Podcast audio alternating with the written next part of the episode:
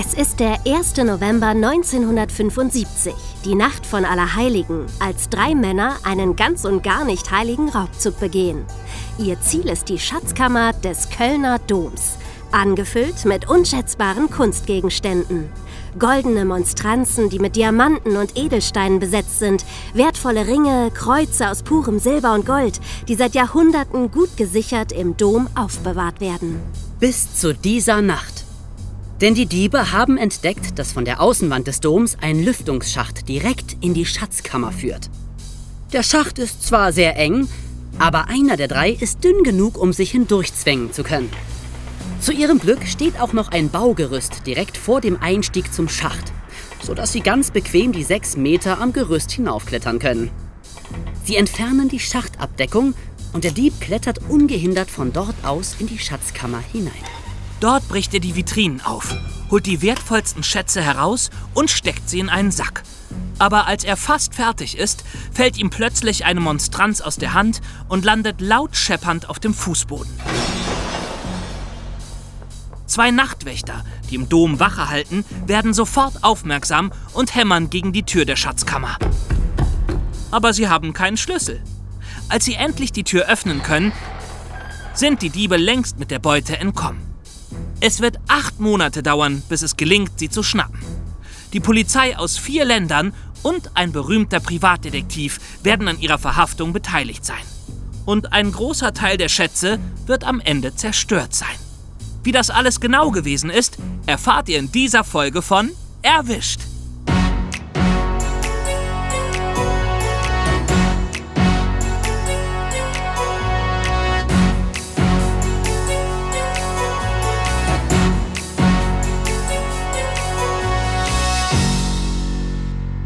Jode Dach, wie ist es euch? Alles Jod? Hier sind wir wieder Emma.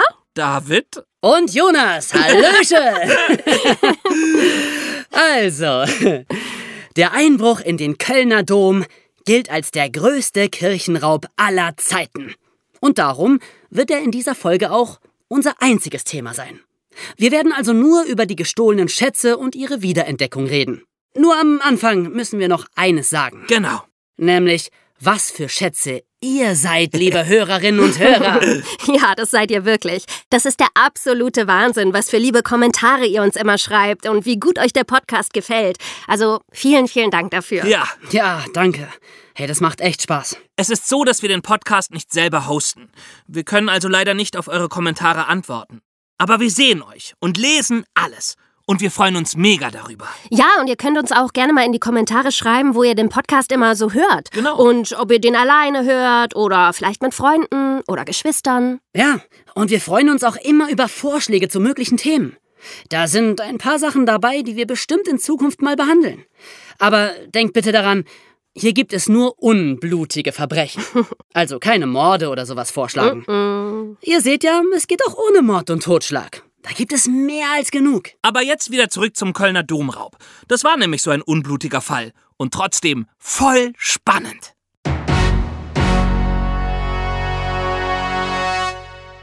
Wie lief der Raub genau ab?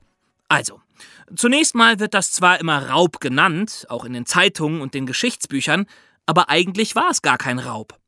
Raub bedeutet nämlich, dass andere Menschen dadurch bedroht oder mit Gewalt überwunden werden. Das war hier ja gar nicht so. Es ist ja einfach nur jemand in die Schatzkammer eingestiegen. also rein juristisch war das ein sogenannter Einbruchdiebstahl. Genau wie übrigens auch der Raub der Mona Lisa und der Bankraub in der Baker Street, die wir in anderen Folgen besprochen haben. Alles eigentlich nur Diebstähle. Aber Raub hört sich doch so viel spektakulärer an. Ja, eben. Ja. Und wir machen hier schließlich keinen Jura-Podcast. Also, der Anführer der Diebe hieß Ljubomir Ernst. Er war zum Zeitpunkt der Tat 43 Jahre alt und stammte aus Belgrad im heutigen Serbien. Damals war das noch Jugoslawien. Er lebte aber schon seit längerer Zeit in Köln. Er hatte Kunstgeschichte studiert und war eigentlich Maler und Bildhauer. Aber irgendwann wollte er mit Kunst nur noch durch Verbrechen sein Geld verdienen. Er war schon mal zu 18 Monaten Gefängnis verurteilt worden, weil er gestohlene Bilder aus einer anderen Kölner Kirche verkauft hatte. Und jetzt hatte er es auf die ganz große Beute, auf den Kölner Dom abgesehen. Er hatte den Zugang über den Luftschacht entdeckt und hatte sogar schon selber versucht, da durchzukrabbeln. Aber er war nicht schmal genug. Dazu musste man nämlich schon sehr dünn und schmächtig sein, um da durchzupassen. Also brauchte er einen Komplizen, der das tat. Oder zwei. Oder zwei. Er kannte dann nämlich zwei Leute. Borislav Tunic und William Dallavale. Zwei weitere gebürtige Jugoslawen. Die lebten eigentlich in Italien, aber waren gerade zufällig in Köln und auf der Suche nach Arbeit. Und klein genug. Ja, Borislav Tunic war so schmal, dass er gut durch den Lüftungsschacht durchpasste. Und nachdem Ernst schon den ganzen Plan ausgeheckt hatte, ließ er jetzt die beiden anderen die Arbeit machen. Nachts um halb zwölf ging sie zum Dom. Ernst versteckte sich ein gutes Stück entfernt und war mit den beiden anderen nur über ein Funkgerät in Kontakt. Die beiden kletterten über das Baugerüst sechs Meter nach oben bis zum Lüftungsschacht. William Dallavale stand dann da oben Schmiere, das heißt, er passte auf, dass sie keiner entdeckte. Und Borislav Tunic krabbelte durch den Schacht und kam am anderen Ende in der Schatzkammer wieder raus. Allerdings auch sechs Meter über dem Boden. Das ist so viel wie, ja, sagen wir, drei Basketballer übereinander. Mit einer Strickleiter kletterte er dann nach unten. Das heißt, die waren wirklich gut vorbereitet. Ja, sie hatten vorher die Strickleiter besorgt, eine Stirnlampe, damit er sehen konnte und trotzdem die Hände frei hatte, ein Brecheisen und ein langes Seil. Damit konnte der andere hinterher den Sack mit der Beute wieder hochziehen. Tunjic fing dann an, die Vitrinen aufzubrechen und die Schätze rauszuholen. Er wusste auch genau, was er mitnehmen musste, denn er hatte einen Katalog der Schatzkammer dabei, in dem Ernst vorher alle wertvollen Stücke angekreuzt hatte. Ja, und dann passierte ihm eben das Missgeschick, dass ihm eine Monstranz aus der Hand fiel. Was genau ist eigentlich eine Monstranz? Sehr gute Frage, Jonas. Danke. Das ist ein prächtiges Schaugefäß. Monstranz kommt vom lateinischen monstrare. Das hat nichts mit Monster zu tun, sondern heißt einfach nur zeigen. Denn in der Monstranz ist eine geweihte Hostie drin, die durch ein kleines Fensterchen feierlich der Kirchengemeinde gezeigt werden kann. In der Kirche symbolisiert ja die Hostie, also so eine Art Oblate, den Leib Christi, also das Allerheiligste. Monstranzen sind oft aus Gold, prächtig verziert und mit Edelstein besetzt, also wirklich sehr wertvoll. Naja, und so eine Monstranz fiel Tunjic eben aus der Hand und machte einen solchen Krach, dass die Nachtwächter aufmerksam wurden. Äh, die Wächter im Dom nennt man übrigens Domschweizer. Jetzt fragt mich aber nicht warum. naja, jedenfalls, die Domschweizer kamen nicht in die verschlossene Schatzkammer rein und mussten erst den Schlüssel organisieren, sodass Tunjic genug Zeit hatte, um abzuhauen. Er hatte auch den größten Teil der Schätze schon eingesackt. Er und Dallavale kletterten schnell wieder vom Baugerüst runter und sprangen über den Bauzaun. Aber genau in diesem Moment wurden sie von drei Leuten gesehen, die gerade zufällig am Dom vorbeikamen. Die Diebe gerieten in Panik, rannten weg und schmissen den Sack mit der Beute einfach in ein Gebüsch in der Nähe, um nicht damit erwischt zu werden. Oh. Ja, so schnell hätte alles schon vorbei sein können. Aber sie konnten fliehen und kamen hinterher heimlich wieder zurück, um den Sack zu holen. Da war der Diebstahl schon längst entdeckt worden und der ganze Dom wimmelte schon von Polizei. Aber in den Büschen hatten sie zu dem Zeitpunkt noch nicht nachgesehen. Und die Diebe brachten dann die Beute erstmal in die Wohnung von Ljubomir Ernst. Genau. Und dann begann die Polizei zu ermitteln.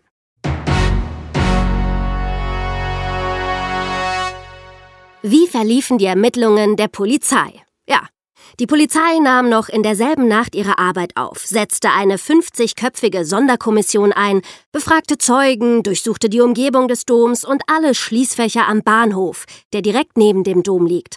Aber da hatten die Diebe den Sack mit der Beute schon weggeschafft. Die Ermittlungen wurden geleitet vom Chef der Kriminalpolizei, Manfred Gundlach, vom Leiter der Sonderkommission, Gerd Schulz, und von einer berühmten Staatsanwältin, Maria Therese Mösch, genannt Bloody Mary, weil sie schon so viele Verbrecher ins Gefängnis gebracht hatte. Sie war auch die erste Frau überhaupt, die in Nordrhein-Westfalen Staatsanwältin wurde. Mhm. Und auch die Domräuber sollte sie schließlich ins Gefängnis bringen, aber das dauerte etwas länger als gedacht und war eine ziemlich verwickelte Geschichte. Denn Der Verdacht der Polizei fiel schon in der allerersten Minute auf Ljubomir Ernst. Ihr habt ja eben gehört, er war schon mal wegen gestohlener Kirchenschätze im Gefängnis gelandet. Und der Polizei war klar, wenn einer so bekloppt ist, den Dom auszurauben, dann Ljubomir Ernst. Das haben die aber nicht so gesagt, oder? also alle, die an den Ermittlungen beteiligt waren, bestätigen, dass das genau so gesagt wurde. Doch. Ihr müsst nämlich wissen, der Dom ist den Kölnern heilig. Das ist viel mehr als eine Kirche. Das ist das Wahrzeichen, der Mittelpunkt. Das ist der Pulsschlag der Stadt.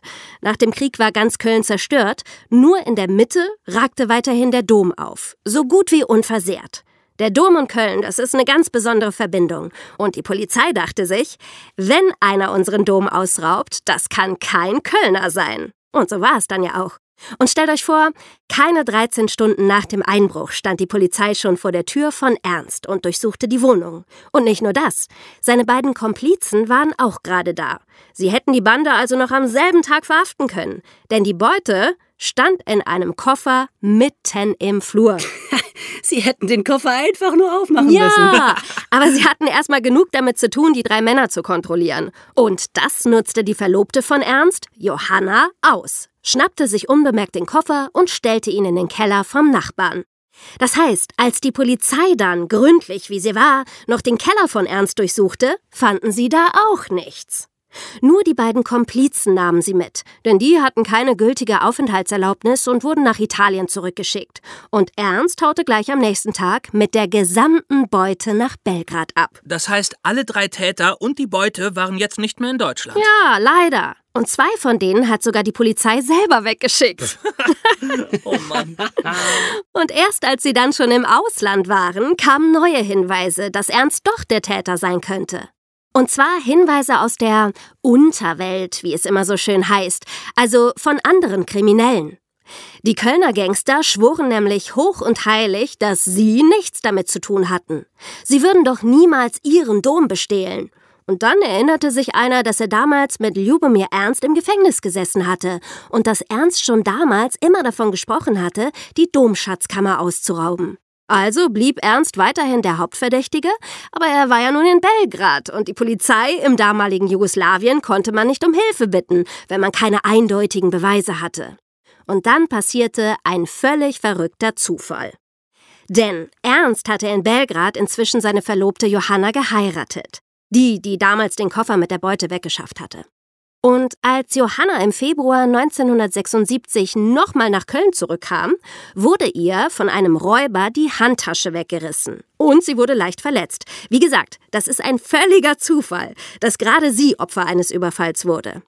Sie erstattete dann Anzeige bei der Polizei und als zwei Polizisten zu ihr nach Hause kamen, um sie zu befragen, fanden sie da auch Ljubomir Ernst. Der war nämlich sofort aus Belgrad zu ihr gekommen, als er von dem Überfall gehört hatte. Und man fand den Entwurf eines Erpresserbriefs bei ihm. Darin stand, wenn die Kirche die Schätze wiedersehen wollte, müsste sie sehr viel Geld bezahlen. Außerdem beschrieb Ernst in dem Brief einen der gestohlenen Ringe sehr genau. Aber über diesen Ring war nie etwas veröffentlicht worden. Aha. Aha. Das heißt, nur der Täter konnte von dem Ring wissen. Gut kombiniert. Ja, eben nicht. Inzwischen waren ja schon mehr als drei Monate vergangen. In der Zeit konnte ja ganz viel passiert sein. Also vielleicht wusste er auch deshalb von dem Ring, weil die wahren Täter ihm den Schatz mal gezeigt hatten. Oder nur davon erzählt hatten. Also ein Beweis, dass er der Täter war, war das nicht. Aber einer, dass er zumindest irgendetwas darüber wusste. Mehr konnte man ihm leider nicht nachweisen, denn er behauptete außerdem, er hätte mit der ganzen Sache nichts zu tun und der Brief sei nur eine kleine Spielerei und ein Gedankenexperiment gewesen. Was würde er schreiben, wenn er der Täter wäre? Ja klar, solche Gedankenexperimente mache ich ja auch dreimal pro Tag. Ständig. Das war doch offensichtlich, dass er lügt. Ja, na klar, aber das reichte halt nicht. Es gab keinen wirklichen Beweis. So ist das nun mal in einem Rechtsstaat. Du musst einem Täter die Tat nachweisen, damit du ihn einsperren kannst. Und so musste Ernst wieder freigelassen werden. Allerdings mit der Bedingung, Deutschland nicht zu verlassen. Toll.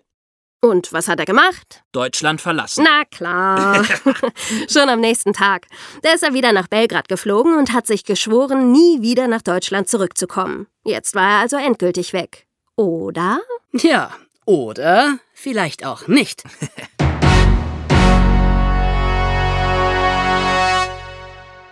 Wurden die Täter dann doch noch geschnappt?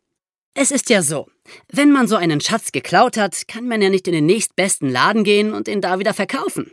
Oder bei eBay einstellen oder sowas.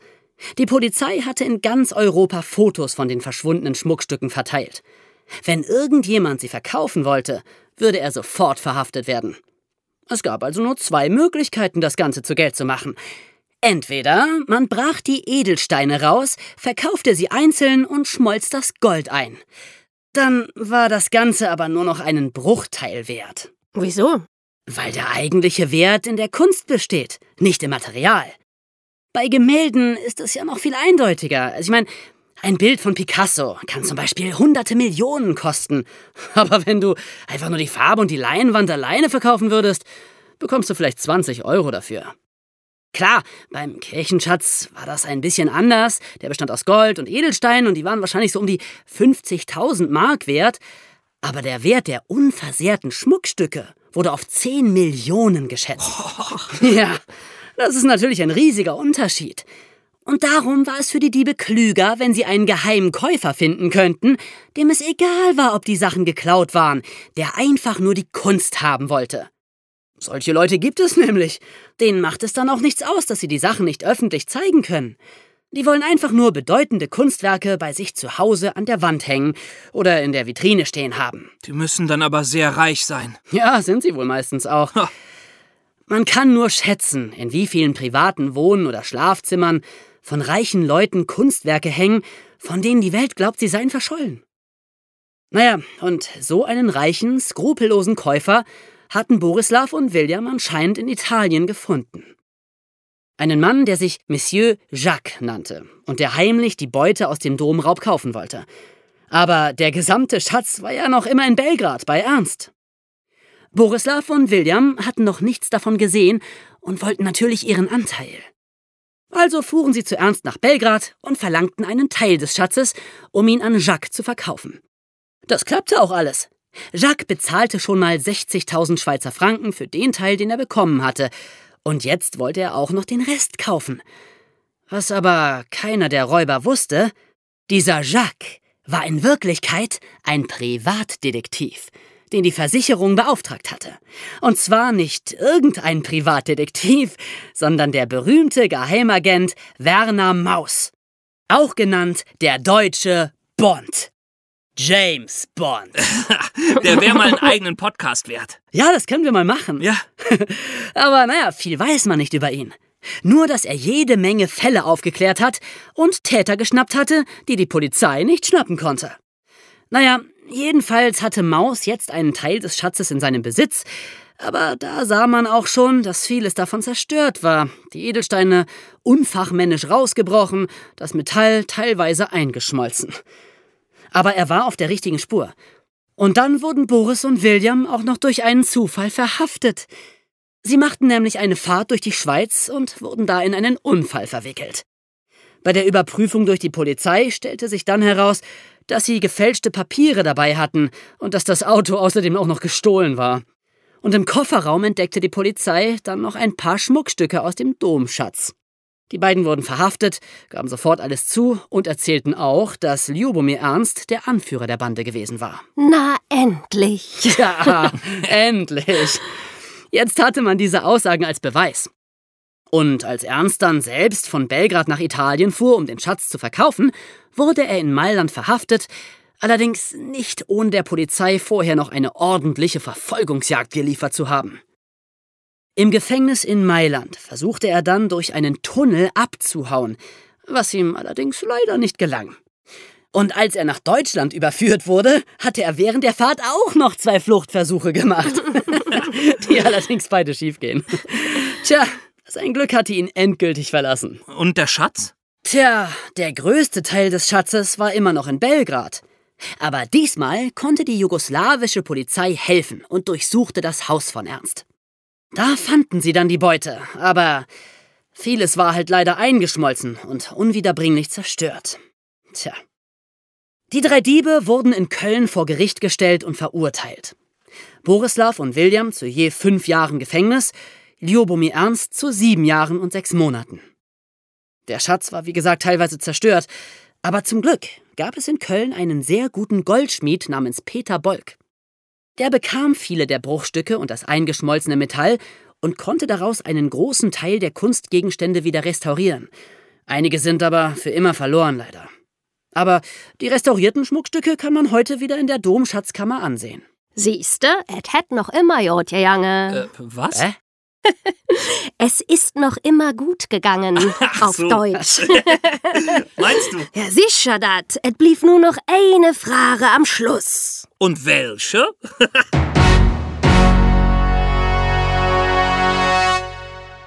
Könnte das denn heute auch noch passieren?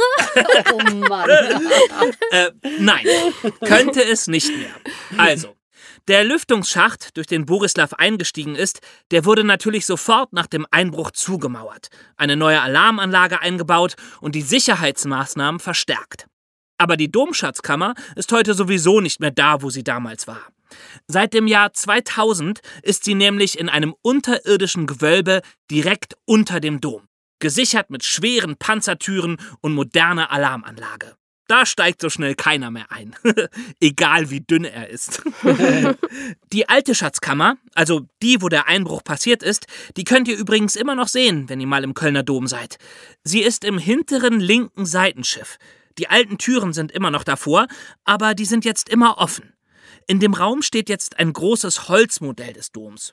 Auch wirklich sehr schön, aber das klaut bestimmt keiner.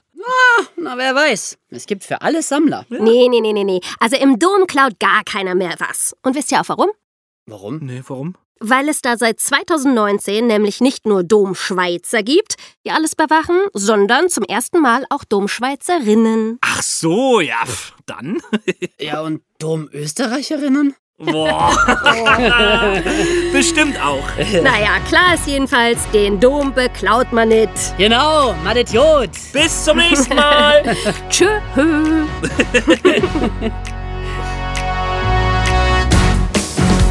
Willst du hören, wie David, Jonas und Emma dieses und andere wahre Verbrechen der Weltgeschichte am eigenen Leib miterleben?